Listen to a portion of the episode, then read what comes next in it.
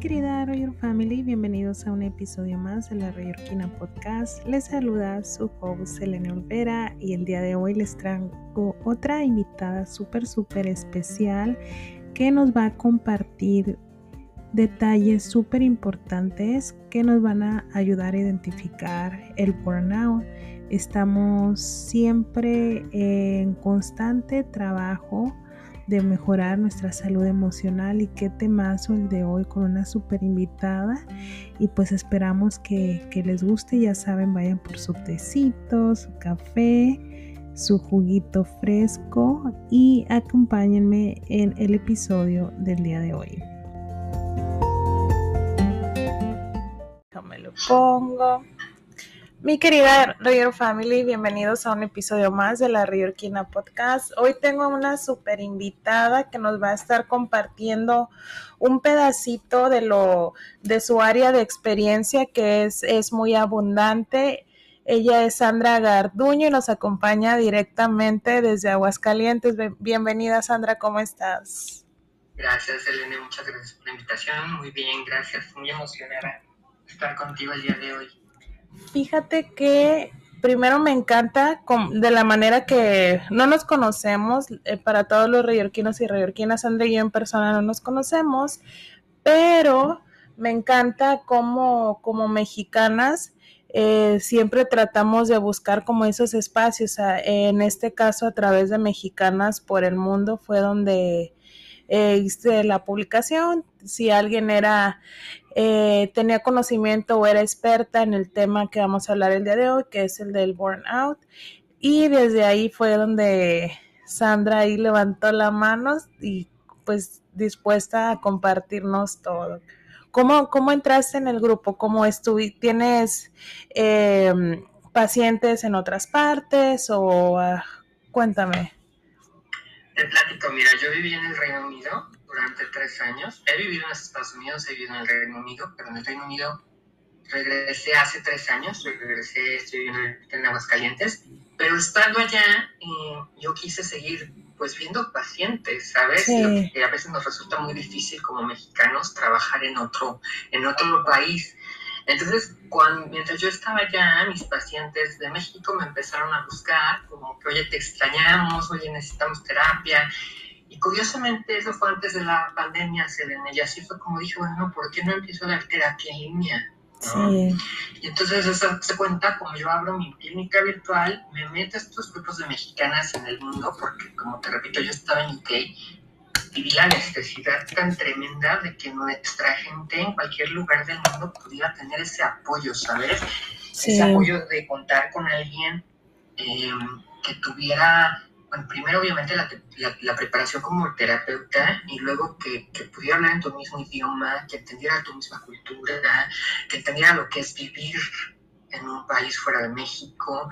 Y entonces es como yo empiezo a lanzar mi clínica virtual y fíjate que gracias a Dios me ha ido muy bien. Veo, yo ahorita ya desde Aguascalientes, veo a pacientes de UK, veo a pacientes de Australia, de Alemania, de Japón, de Estados Unidos, de Canadá. Entonces, este, pues muy padre, ¿eh? Muy padre poder llegar a tanta gente nuestra en cualquier parte del mundo, Fíjate que es súper importante lo que dices, por ejemplo, en mi experiencia cuando me mudé es como primero, de primero la base de, de por qué uno decide mudarse a otro país, llámese por un mes, por un año, por tres, la, eh, la cantidad de años que sea. Y luego ese primero como conflicto interno que podemos llegar a tener entre desprendimiento familiar, de la cultura, de la familia y todo eso. Entonces, no solamente es pensar qué me voy a llevar, cuántas maletas y qué me va a caber ahí, sino toda, toda una maleta y equipajes gigantes de emociones que llevamos y trasladamos. Y esa es una. Después de regreso, también es como que, oh my God. Yo recuerdo, yo estuve, yo primero me vine a Estados Unidos por un mes y ya llevo casi 10 años. Es como que súper loco como, como todo cambia, los planes y el tiempo vuela y demás. Y también eh, yo estuve en Maryland por dos años y me regreso a Reynosa. Yo soy originaria de Reynosa y estuve un mes y yo decía, ¿qué está pasando? O sea, el tiempo se congeló. Se congeló para mí pero la vida de todos siguió, es como que no sé, súper, un sentimiento muy raro que a lo mejor uno normalmente puede llegar a adaptarse y así, pero hay momentos y, y, situaciones en las que uno no puede por sí mismo y necesita como esa, esa orientación y esa guía a través de, de personas como ustedes que nos dan terapia, nos acompañan en, en eso, ¿verdad? Y nos dan esa dirección para poder pues sobrellevar cualquier situación. La verdad me encanta, me encanta lo que haces y ahorita que dices pacientes en Australia, en UK, en Estados Unidos y pues qué bonito que puedas eh, compartir lo que tú tienes y ese acompañamiento. Pero bueno, lo que venimos el día de hoy, que es, lo, no sé, no, me están pidiendo mucho el tema del, del burnout y yo cuando sí creo que de pronto tengo un año que había escuchado esa palabra y así como que sí lo escuchas y todo, pero para mí, para muchas de las personas que yo, que yo comparto, es como algo muy nuevo. No sé si que nos puedas hablar, que es, es algo realmente nuevo o ha estado más tiempo. Pues realmente no es algo nuevo. Fíjate que el término se se utilizó por primera vez por un psicólogo en 1977. O sea, si te pones a ver, wow. ahí es la primera vez que se mencionó el burnout en una sesión de los um, American Psychological Association, ¿no?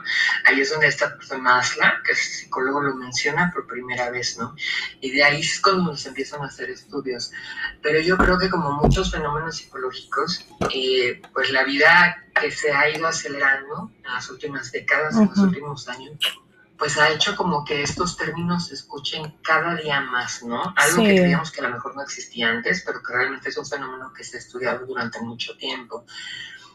Y obviamente ya con, con, la importancia que se le ha dado a la salud mental, a la salud mental dentro del trabajo, se retoma este término del burnout, pero yo creo que a pesar de que no es nuevo, sí como en los dos, tres últimos años ya la gente lo está escuchando más, ¿no?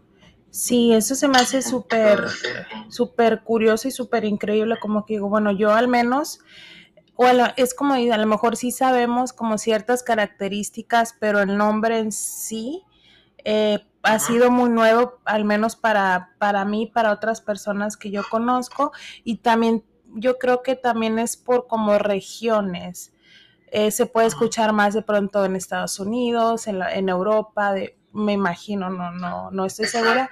Y de este lado, a lo mejor también por cultura y eso no nos ha llegado tanto de pronto a Latinoamérica, México y demás. A lo mejor son cosas que apenas estamos experimentando.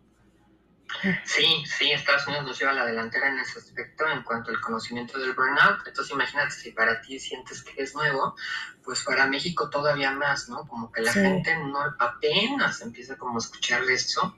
Además que la traducción no nos ayuda tanto, ¿no? Pero, pero bueno, estando en esta área sí sabes que, que no es algo nuevo, pero qué padre que ya se le esté dando como que este peso, ¿no? Sí. Al famosísimo burnout. ¿Y qué es? Cuéntanos, ¿qué es el burnout? El burnout, fíjate que primeramente se trató del burnout como algo que podemos traducir como desgaste laboral, ¿va?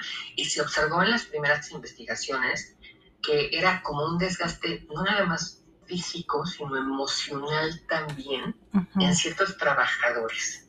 ¿no? Y sobre todo se empieza a ver en los trabajadores que tienen mucho que ver, Selene, como con el trato con la gente, como servidores eh, eh, sociales, como desde trabajadores sociales, como psicólogos, como médicos, como que todo voluntariado, todo este personal que tiene mucho trato constantemente con la gente y no solo eso, sino condiciones difíciles, ¿no? Condiciones que pueden ser emocionalmente fuertes. Ahí es donde se empieza a identificar el burnout, ¿no? ¿Por qué? Porque, bueno, la persona que tiene que ver con crisis eh, emocionales también, pues tiene que tener por atrás otro tipo de acompañamiento, ¿sabes? Como para poder enfrentar todas estas cosas.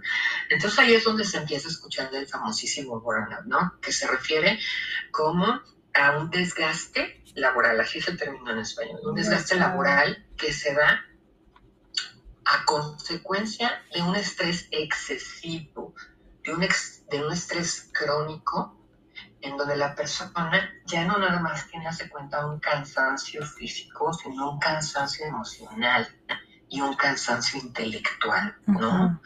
A diferencia del estrés, haz de cuenta, todos estamos expuestos al estrés en cualquier situación de la vida, ¿no? Pero el estrés, digamos que sería la antesala del burnout. El estrés es como cuando tenemos una sobrecarga de trabajo, las demandas empiezan a ser grandes, pero los síntomas todavía pueden llegar hasta un nivel físico. En el burnout ya sería un estrés crónico, o sea, demasiado estrés por un tiempo prolongado, y entonces ya empiezas, sabes que no nada más a tener síntomas físicos, sino emocionales, como de qué tipo, haz de cuenta, como apatía, como mucho cansancio emocional, así como allá no puedo más con esto, ya se me está haciendo muy pesado, ¿sabes? Y eso nos va llevando poco a poco como a que sentir también, hay, un término que se maneja que se llama despersonalización, que es realmente, hace cuenta como que si te empezaras a sentir como si te estuvieras viendo de afuera, como si no fuera real lo que te está pasando, como si estuvieras en un sueño, moviéndote como en automático, ¿no? Y eso puede hacer eh, que no sientas tanta empatía con la gente con la que estás trabajando. Entonces imagínate, si retomamos eh, los inicios del burnout, donde se ve con personal eh, médico, psicólogos, por ejemplo, donde la base de trato a sus pacientes es la empatía. O sea, no hay más, ¿no? Entonces imagínate empezar a sentir que esa empatía te falta, que ya no te puedes conectar tanto, ¿no? Que ya lo puedes ver hasta como, como con cierto cinismo, ¿no? Como que, ay, esto otra vez, ya no puedo, ya no puedo, ¿no? Y bueno, y vienen también los síntomas este, intelectuales, que es pues la baja concentración, el ya no querer darse cuenta pues en estas, en estas este, profesiones que tenemos tanto que estudiar y tanto que seguir leyendo y tanto, o sea, como que pierdes el interés por todo eso que realmente te apasiona, ¿no? Ese es el burnout, como, como yo te lo puedo explicar, en estas áreas. Luego se empieza a ver que el burnout obviamente te va hacia otras áreas, no necesariamente em, de este tipo de, de, de, especialistas, sino se ve que también empieza como que a ampliarse al nivel laboral ¿no? En otras profesiones, incluso hasta las amas de casa. Pero la base sigue siendo la misma. Hazte cuenta, un estrés tan fuerte, tan prolongado, que te lleva a ir perdiendo interés en lo que haces, a sentirte frustrado, en algunos casos y en cierto tipo de trabajos hasta sentir que no avanzas, que te sientes frustrado, que no tienes como ese sentido de, de realización en el trabajo, ¿sabes? Por ahí, o sea, si te fijas, son varios síntomas que te dan a nivel emocional, más que nada, ¿no? Sí. Y eso nos lleva, pues, a una, a una baja autoestima, ¿no? Imagínate el pensar, estoy en un trabajo que ya me cansa, que siento que no avanzo, que siento que me estanco. Entonces los pensamientos empiezan a ser muy negativos como pues igual y no soy capaz, igual y no puedo dar para más, igual por eso no avanzo, porque no soy capaz de tomar otro puesto. Entonces, das cuenta que todo ese cansancio se vuelve nuestra contra, ¿no? Sí. Como en muchos fenómenos psicológicos, lo malo es que estos, esta, esta energía que se vuelve nuestra contra toma esta forma de pensamientos negativos hacia nosotros mismos, ¿no? No sé si me explico más o menos. Sí, sí. Haces como el burnout en términos generales. Mira que ahorita que estabas diciendo como que el desgaste laboral y que los vemos en ciertas áreas, eh, y cuando dijiste también como que de las amas de casa, como que también eh, llega, llega a ocurrir y que tengan ese, ese tipo de emociones y sentimientos y que les llega a afectar también en, en su vida diaria. Solamente lo vemos así como que en esas cuestiones o también algún adolescente, los adolescentes. Eh, obviamente que si es como un, un desgaste laboral, no importa la edad, de pronto estás en algún área de trabajo y pues es, ser una persona más joven o, eh, diferentes edades, pero también podemos ver eh, este, el burnout en, en adolescentes también o... Claro, ¿sabes por qué? Porque, bueno, se ve eh, que el burnout no necesariamente, aunque se relaciona mucho con el trabajo, tal vez mucho de la información que puedas encontrar en Internet, todavía lo sigue marcando así como mucho, como, como un estrés laboral, ¿nos cuenta? La realidad es que no. Por ejemplo, un adolescente, imagínate, en el caso de los adolescentes que se enfrentan a muchas tareas, a muchos exámenes, a unos estándares académicos muy altos. Y luego imagínate algunos que también aparte de eso tienen que trabajar, que tienen situaciones emocionales o estresantes en casa. Todo eso nos lleva a un burnout. ¿Por qué? Porque, sabes, yo pienso de manera particular que también eh, cuando uno empieza a desarrollar el burnout, una de las cosas que uno, que uno hace y no toma en cuenta antes es que nos exigimos de más y seguimos y seguimos y seguimos y no nos damos ese tiempo como para descansar, como para respirar, ¿sabes? A veces pueden ser las demandas del ambiente, ¿no? Por ejemplo, un chavito que tiene que, trabajar para estudiar, para poder este, solventarse los estudios, que tiene que cuidar a un familiar enfermo, incluso adultos que tienen que cuidar a familiares con discapacidades. Esos son son cosas emocionales muy desgastantes, ¿no? Sí. Y entonces son constantes y bueno, y a veces ponemos nuestras necesidades atrás porque necesitamos seguir. Entonces una parte pueden ser las demandas externas y otra parte podemos ser nosotros mismos, ¿no? Como gente perfeccionista, gente que un workaholic, que no paras, que tienes que seguir. Entonces, este sí, claro que yo creo que todos estamos expuestos a un burnout. A un burnout. ¿Y cuáles serían como, ya nos contaste algún par de características como para darnos cuenta? Porque a veces sentimos eh, o tenemos ciertas emociones, ciertos pensamientos, pero hay algunas características que, por ejemplo, yo, eh, para darme cuenta que, que, estoy pasando por eso, estoy teniendo un burnout. Eh, hay algo que me indique, o por ejemplo, las mamás que de repente vean a sus hijos y digan, espera, algo tiene, o así, como que ciertas características que pueden ser generales que nos puedas compartir para darnos cuenta que, que estamos teniendo un burnout. Sí, claro, mira, por ejemplo, también... Eh la gente hace muchas preguntas, por ejemplo, ¿qué diferencia entre el estrés y el burnout? ¿Qué diferencia entre la depresión y el burnout, por ejemplo? Y una de las maneras de poderlo diferenciar es, en el burnout hay cansancio físico y hay cansancio emocional. Empiezas a sentir esa apatía por las cosas. Algo que a lo mejor antes disfrutabas mucho hacer, ¿no? Ya empiezas a tener como que cierta apatía. Puede haber mucha ira, mucha irritabilidad ¿sabes? Hay como algo, empiezas a perder la paciencia. Pongamos un ejemplo, a ver qué te gusta. Un ejemplo de alguien que tiene que ver con mucha gente, por ejemplo, en atención a clientes. Vamos, vamos como en diferentes contextos, ¿no? Sí.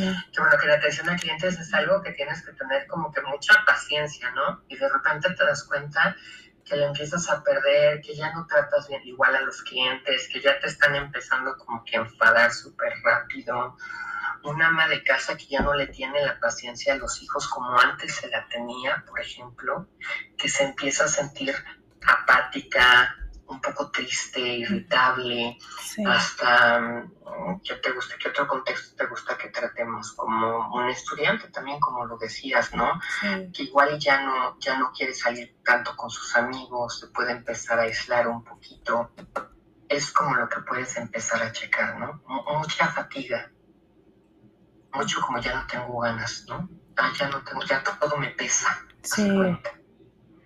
Ya no sientes energía. Wow. Y por ejemplo, em, en tu experiencia y lo que tú has visto, eh, esto se puede, ¿dónde lo ve más? ¿Dónde lo, lo, ves más? ¿En adultos o mujeres o más hombres? Como que dónde se ve más o es por igual? Yo lo veo por igual, fíjate, si acaso, yo creo que es más fácil que lo veas en, mujeres, por aquello, por el género, los hombres no vienen tanto a terapia, ¿no? Muy probablemente, pero claro que lo ves en, en cualquier aspecto, incluso cuando pacientes me empiezan a hablar de pues que los maridos ya están más irritables, que casi no los ven el fin de semana, que se la pasan trabajando, ¿no? Ahí como que empiezas a ver esas señales, ¿no? Como psicólogos, bueno, todos sabemos y todos que, que lo que más vamos a decir es que debe haber un equilibrio, obviamente, entre tu vida laboral o tu vida estudiantil, ¿no? Y tu vida personal, tus momentos de ocio, las cosas que pasas con la familia, las actividades que te gustan. Tendría que haber un equilibrio, esa, esa debería ser nuestra meta, ¿no? Cuando te estás dando cuenta que le estás metiendo más tiempo a tu trabajo, a tu estudio y estás dejando de hacer las cosas que a ti te hacen feliz, y que te ayudan como que a, salir de esa rutina, ¿no? Desestresar. Entonces ya nos damos cuenta también, pero yo creo que, fíjate que lo he visto en general, a lo mejor lo veo más en adultos también, este, por, por la consulta, pero últimamente, fíjate, ahorita que me preguntas esto, sí lo estoy empezando a ver más, ¿sabes en qué tipo de, de adolescentes? En aquellos que están terminando la prepa y empezando a ver qué carrera van a estudiar. Sí. Porque se les junta todo, ¿sabes? Se les junta como que los exámenes finales, la presión de graduarse, ¿no? Sí. Este, de tener un buen promedio, la presión emocional, a veces también de los padres, ¿no? De, oye, ya tienes que ver qué vas a estudiar. Y la misma presión que ellos tienen, por supuesto, porque elegir carrera no es nada fácil, ¿no? Ahorita que dices eso es cierto. Bueno, yo me, recuerdo cuando empecé a, eh, como que elegir la carrera, qué, voy a estudiar. Y es como algo, mm, una, como que siento que es una de las decisiones también, o esos puntos eh, importantes en la vida, porque es una decisión muy importante, porque primero tenemos la mentalidad de que, y es así, de esto es lo que voy a hacer toda la vida entonces tengo que elegir bien lo que voy a estudiar. Y después como que a lo mejor si hubiera esa apertura de, a lo, mejor voy a empezar y voy a ejercer, voy a ser abogada, pero eventualmente la vida me va a llevar a una ingeniería o a, o a ejercer en otra rama, pues sería como más ligero, como no tan pesado tomar esa decisión, pero normalmente más siento que como adolescentes pasamos por muchas cosas, muchos cambios y luego como dices que la graduación, que el promedio, que tengo que aplicar el examen de admisión, que si me aceptaron, estoy tomando la decisión correcta, sí, no, y empieza uno a echar a volar la mente y es como que son muchas cosas en un periodo de tiempo muy corto y, y es difícil, pareciera que no, pero sí Sí, es, muy difícil, sí. sí, yo lo veo, yo ayudo a muchos adolescentes en la elección de carrera y, y sí es algo como, como que hay que ayudarles mucho y entender lo que están pasando, ¿no? Entonces sí, ahí es donde también veo mucho el burnout, lo veo también en más de casa. Yo creo que todos estamos expuestos Sí, también pienso eso de, de, las amas de casa, porque yo la verdad, a mis, yo no tengo, yo no tengo hijos aún, pero sí siento una gran admiración pues por, por eh, las mamás en mi familia, mis tías, mi mamá, mis amigas que veo que están en la casa cuidando a los niños y son como que a veces dicen, no, ay, no es tan difícil, piensa, a lo mejor uno, uno piensa así como no es trabajo, ¿no? trabajo, como audiencia, uno de espectador dice, no, eso no puede ser tan difícil.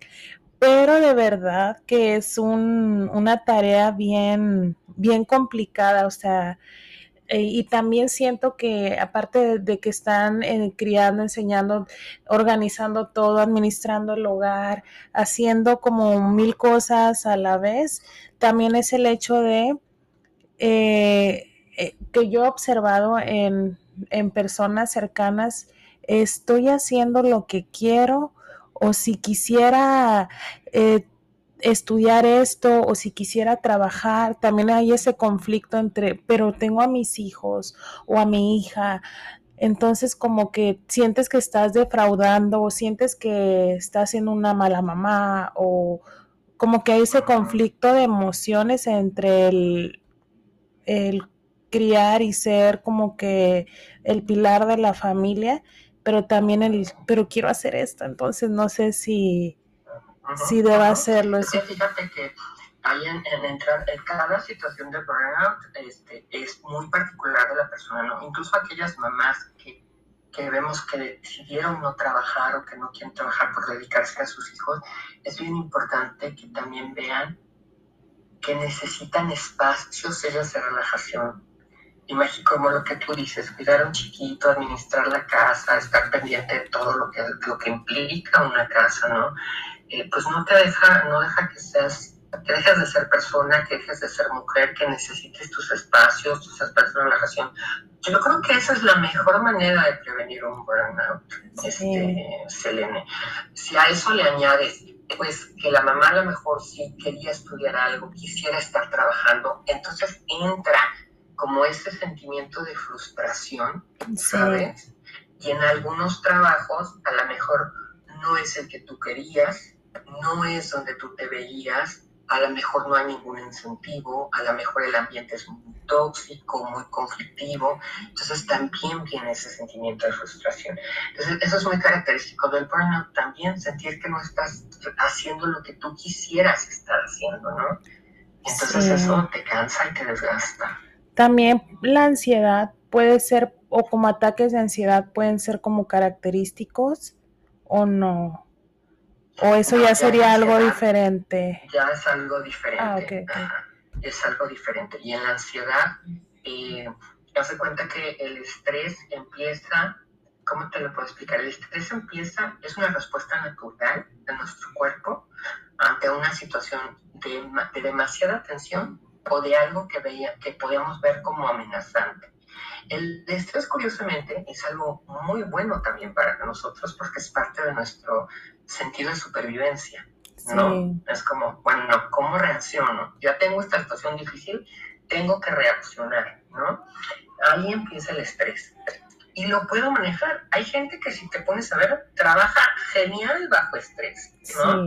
Puede ser algo positivo y algo negativo. También tiene, repito, tiene que ver mucho con las habilidades de la persona y con sus capacidades de afrontamiento, ¿no? Cuando el estrés se nos sale de las manos, es decir, empiezo a sentir más miedo de no poder, como que esto se caracteriza más por miedos, la ansiedad, de no poder hacer algo, de no poder resolver, de no poder, entonces nos vamos a hacer cuenta hacia este camino de la ansiedad. La ansiedad es básicamente el miedo que ya se nos salió de control, ¿no? Sí. Entonces, mientras el estrés y el miedo estén bajo control, nos ayudan a nuestra supervivencia y pueden ser un super empuje para que podamos resolver situaciones. Cuando ya se nos sale de control el miedo, es cuando ya nos vamos a la ansiedad y tristemente vienen ataques de ansiedad y ataques de pánico, ¿no? Sí. Y el exceso de... Ah, ok, ok. Porque dije, estaba tratando de hacer una, una conexión porque hace como un par de años eh, yo me vine a Estados Unidos, me vine en un programa de au pair, estaba donde vives con una familia, cuidas a los niños, pero me acuerdo que una vez iba manejando eh, en Manhattan y yo decía, y venía con, con mi host mom, y yo venía, yo ya, ya que se baje, que se va, ya quiero que se baje para que ella eh, la iba a llevar a un lugar, porque yo lo que, no sé por qué iba manejando y lo que yo quería es abrir la ventana y solo respirar y casi que, que, como que no sé por qué, no sé, de pronto era porque estaba también, eh, es, empecé a estudiar otra carrera aquí y demás, y de pronto los cambios y que quiero hacer esto y esto otro, yo dije, yo solo quería bajarla, dije que no me vea, va a decir que qué me pasa, y yo, ahorita que se baje voy a bajar, bajé la ventana y literal casi que en la avenida quería respirar y casi que me echo a llorar ahí también dije, wow, como que no sé, como que trataba de que hubiera, de pronto sí había una conexión, pero igual era algo diferente. Podría ser el inicio, a lo mejor, o sea, podría ser el inicio. Lo que pasa es que sí, mira, el estrés prolongado también nos puede llevar a ansiedad. Y estas dos situaciones prolongadas, o, unas, o el estrés solo, crónico, es la clave. Crónico ya nos lleva al burnout, en donde no nos damos tiempo de nada más que de seguir, ¿sabes? Y entonces sí, la cosa es que pudo haber sido el inicio. Y acá lo, lo, lo vamos a como que relacionar más también, no tanto con una sobrecarga, porque puede haber, hace cuenta, hay personas que pueden sentir burnout y no tener una sobrecarga de trabajo, pero ya ese cansancio emocional, ya esa apatía, no necesaria, el estrés sí nos habla de un exceso de trabajo. ¿No? Ah, Una insatisfacción constante. Parecían, sí, parecían muy, muy cercanos, ¿no? Sí, hay unas pequeñas diferencias.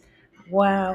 ¿Y cómo, por ejemplo, cómo lo podemos prevenir? primero pues tratar de prevenirlo, cómo pudiéramos prevenir que, nos ocurra. Pues mira, yo creo que hay muchas maneras y podemos iniciar desde un buen manejo del estrés, ¿no?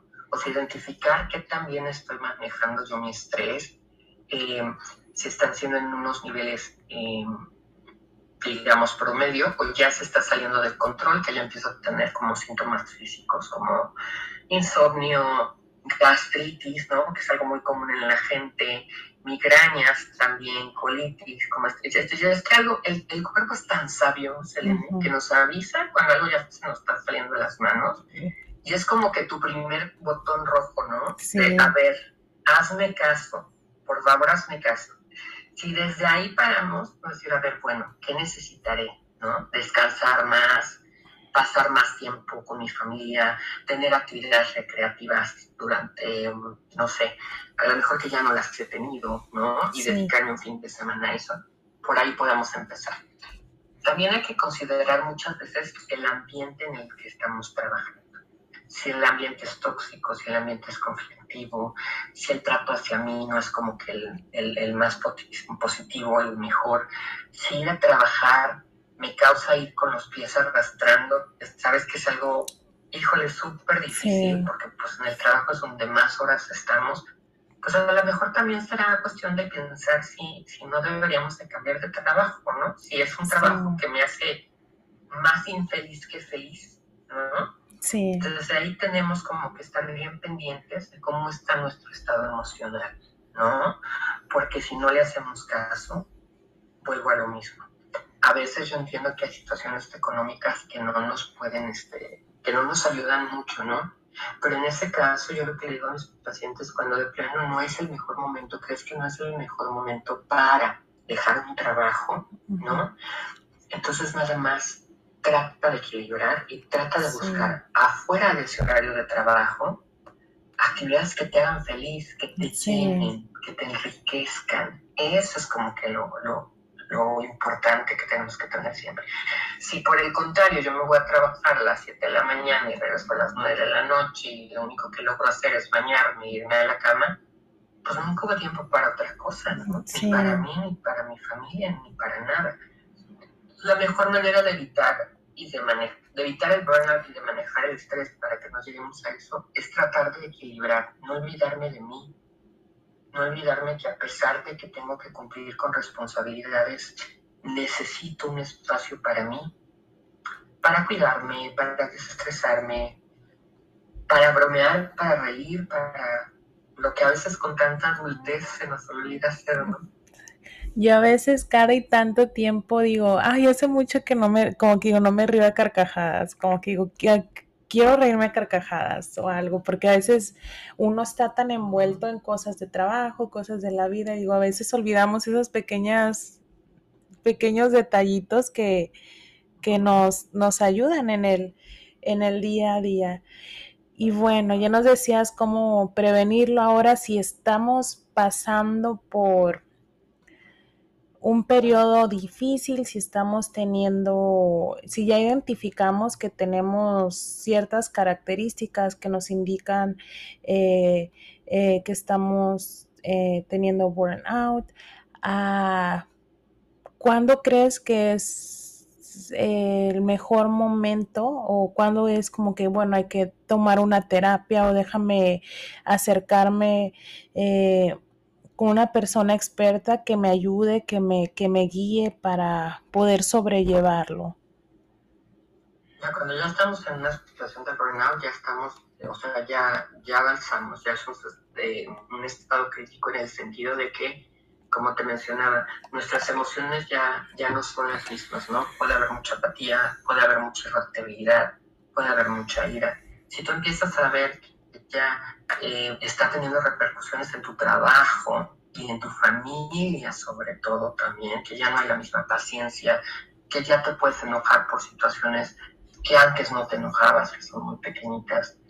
Yo sí recomendaría que si ya te sientes con las emociones rebasadas, que fueras a una terapia, a una terapia que te ayude a desahogarte, a sacarlo, identificar cuáles son los puntos que tendrías que modificar para llegar a un equilibrio o ayudarte a analizar ¿no? qué cambios podrías hacer en base a tu situación y ayudarte a desarrollar recursos y herramientas, ¿no? que es lo que hacemos en la terapia. Yo sí creo, Selena, pues, ¿qué te puedo decir? Yo soy totalmente terapia, ¿no? Por ser psicoterapeuta, para mí si todo el mundo pudiera terapia, qué felicidad, ¿no? Pero si estás sintiéndote que ya, como que ya ir al trabajo no es lo mismo, o hacer tus tareas, o estar en casa ya te está pesando, habla con alguien. Busca hablar con alguien. Siempre es lindo tener con quien hablar, ¿no? Y alguien que con objetividad te pueda decir, mira, podrías hacer cambios aquí o allá en base a lo que tú estés buscando también, ¿no? Sí. Esa sería mi recomendación. Y si sientes que estás muy estresado y que ya no puedes con el estrés, pues también, ¿no? ¿Para qué llegar a un, a un nivel más alto? Sí. Fíjate que ahorita que dices que eres proterapia, yo también digo, bueno, yo soy proterapia, aunque realmente he tomado, creo, dos, tres terapias en toda mi vida, pero siempre como que he identificado ciertos momentos en el que digo, bueno, cuando era adolescente eh, tenía estas situaciones y yo, ay, si hubiera tomado terapia. O también cuando recién me mudé a Estados Unidos y después me vine y fui y demás, dije, ay, si hubiera, si hubiera tomado terapia, pero siento que de la manera que lo veo y que logro ver como los resultados en, en las personas que me rodean, también digo, es como si, siempre le digo, si vamos al gym cinco veces a la semana porque queremos mantenernos saludables, ¿por qué dejar la terapia una vez al año? O si voy, no sé, es como que si salimos, en, a lo mejor no es tampoco un buen ejemplo, pero también si buscamos que el fin de semana, que la fiesta, que esto, que vamos, como que siempre tenemos ciertas actividades marcadas en nuestra vida, eh, calendariz hasta calendarizadas por semana y así, o sea, ¿por qué no dar un espacio al menos una vez al mes, una vez cada dos meses? A veces no necesitamos no tener, no necesitamos tener algo en específico, no necesitamos que como que explote algo en nuestra vida para poder tener como esos momentos de en terapia. Me acuerdo que platiqué con una psicóloga que está enfocada en adolescentes y, le digo, ¿cuál es el mejor momento? Y dice, no, es que no debe de pasar algo, algo fuerte en tu vida como para decir, ok, de hecho incluso cuando pasa algo fuerte es como que, ¿por qué no fuimos antes? Entonces, en, en nuestra vida si vemos que estamos pasando por etapas de la niñez a la adolescencia, de la adolescencia a la juventud, eh, si te estás cambiando o mudando a otro país, si estás viendo que, eh, que, estás teniendo una transición a algo diferente que no tenías, a lo mejor necesitamos también como que ese acompañamiento y esa terapia para prever, para poder entender ciertos cambios en nuestra vida y incluso, no sé, las mamás que sus hijos que ya están creciendo, que están dejando la casa, a lo mejor uno de como que prepararse con anterioridad y decir, bueno, o sea... Es que, pasamos por tantas cosas, o sea, es una realidad. Fíjate que la semana pasada en mi página precisamente publicamos un, un artículo que se llama ¿Cómo saber cuándo ir a terapia? Y de eso platicábamos, o sea, desgraciadamente los seres humanos somos como que, como el doctor, ¿no? Ya hasta que nos estamos muriendo, vamos. Sí. Cuando existe la medicina preventiva, y la psicoterapia es parte de la medicina preventiva, no tienes que estar pasando una crisis. Y la terapia es padrísimo, para mí es como que la mejor aventura de la vida en donde puedes conocer tus capacidades, desarrollar herramientas, este, recursos, sacar los recursos que tienes, ¿no? Como que ese acompañamiento en todos estos detalles de vida que dices, porque la vida no es estática. Yo he tenido, gracias a Dios, la gran oportunidad de vivir en el extranjero y de, y de poder empatarme con esta, todas estas mexicanas que viven fuera. Y fíjate que hasta ahí me enteré de todo, de todo lo que tú estás diciendo y también es bien importante que tratemos que, que se llama el duelo migratorio. Entonces, mientras estaba allá, pues fue manejar el duelo migratorio porque es algo que vivimos todos los días. Y ya regresando, porque nadie nos explica todo lo que vamos a vivir afuera y tampoco lo que vamos a vivir regresando, ¿sabes? Como que el duelo de regreso a casa. Entonces, pues sí, hay, muchos, hay muchas etapas de vida, desde como lo manejamos, por ejemplo, el, la elección de carrera, que es otro cambio muy fuerte, ¿no? Ya pasas de la adolescencia como que a ser más joven, adulto, ya es esperar de ti otra cosa. Cuando nace un bebé, ¿sabes? Cómo cambia la dinámica de pareja, como para la mamá y para el papá a veces es un impacto muy fuerte. Bueno, tenemos como que la depresión postparto, por ejemplo, que es algo muy común también. El nido vacío, el cambiarnos de casa. Siempre tener un acompañamiento es algo muy, muy bonito y te va, son recursos que te van a ayudar para toda tu vida. Sí. Para toda, toda la vida. Entonces, eso es lo que yo más puedo recomendar. En cuanto al burnout, sí, tus radioescuchas sienten que ya van arrastrando los pies al momento de trabajar, esos típicos, este, ¿cómo se dice? Dije escuchas, pero no, ¿verdad? Son tus, escuchas. Este, eh, que sientes como de nada más vivo para trabajar, ¿no? Que sientes que nada más estás trabajando y no estás teniendo vida propia. Que sientes que el estrés ya te está afectando, este, ya hay gastritis, ya hay insomnio, ya hay como que esta inquietud eh, constante. Pues ya es momento de que vayas a a platicar con alguien, ¿no? Que te pueda ayudar. Y creo que, bueno, lo que te pasó yo lo recomiendo muchísimo.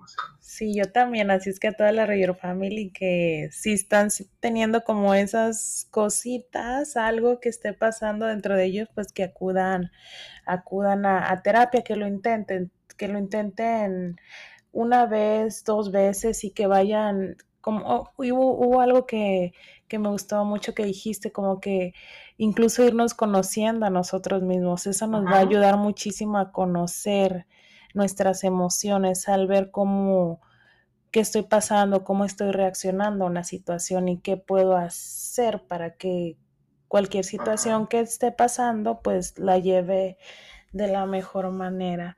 Ay, Sandra, pues me encantó platicar contigo. ¿Dónde te podemos encontrar? ¿Tienes alguna página, Instagram, redes sociales? Sí, tengo Instagram es, estamos como, mi, página es ph, igual en Instagram, en Facebook está Filia Online Therapy, lo que pasa es que todo lo tenemos en inglés y en español y también, sí. Entonces ahí me puedes encontrar en Twitter también, Filia Online Therapy, ¿no? Te metes y todos modos también te lleva al mismo sitio, lo encuentras en español y en inglés, ahí este, vamos publicando temas como, como estos, como cuando ir a terapia, cosas que, que la gente te pide, y bueno, pues sí, adelante, vayan a terapia, conózcanse más y fíjate, una de las cosas que le pregunto mucho a la gente cuando está muy estresada es, a ver, quiero que hagas, por ejemplo, cada día una actividad que te haga feliz, que te consienta. Y la gente no me sabe decir qué es. No, wow. No, eso te dice que nuestra mente está más afuera en las demandas externas que en cuidarnos a nosotros mismos. Entonces, para todos aquellos que sientan burnout, empiecen por consentirse una vez al día. Sí, algo por más pequeñito que sea.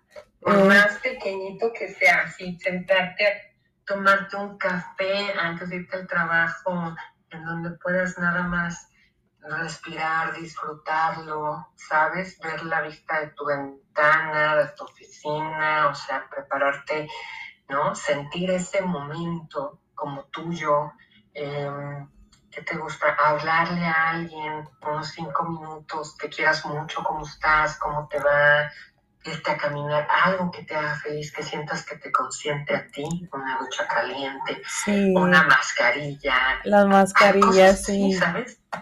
No necesitamos hacer mucho La verdad es que no. Poner el, el, el, el radio a todo volumen en el carro y cantar en lo que llegamos al trabajo. Eso que dices, fíjate, esos escuchar un podcast. Mini ah, episodios, ajá, escuchar un podcast, leerme a carcajadas. Sí. sí, sí, hay muchas cosas que podemos hacer. Sí. Claro que sí. Bueno, Sandra, muchas, pues muchas, gracias. No, gracias a ti. Estar aquí. Me encantó, me encantó platicar contigo. Me, me gusta mucho como que estas sorpresas que, que nos da la vida del poder, eh, primero de comunicarnos de esta manera, se me hace muy bonito que podamos conectarnos y de conocer, ¿verdad? A conocer, me encanta conocer mexicanas que, que están haciendo cosas eh, bien bonitas y más, y más eh, que están al cuidado de las emociones de las personas. Entonces me gustó, me gustó mucho platicar contigo, Sandra, y espero que ahí vi que eres experta en otras cosas y ojalá podemos tener, tener la oportunidad de platicar más cuando quieras, me encantaría. Creo que hay muchos temas y temas para los mexicanos que estamos fuera o que están fuera que serían muy útiles, pero con mucho gusto este, seguimos en contacto y cuando tú me digas, aquí estoy contigo. Muchas gracias por la invitación.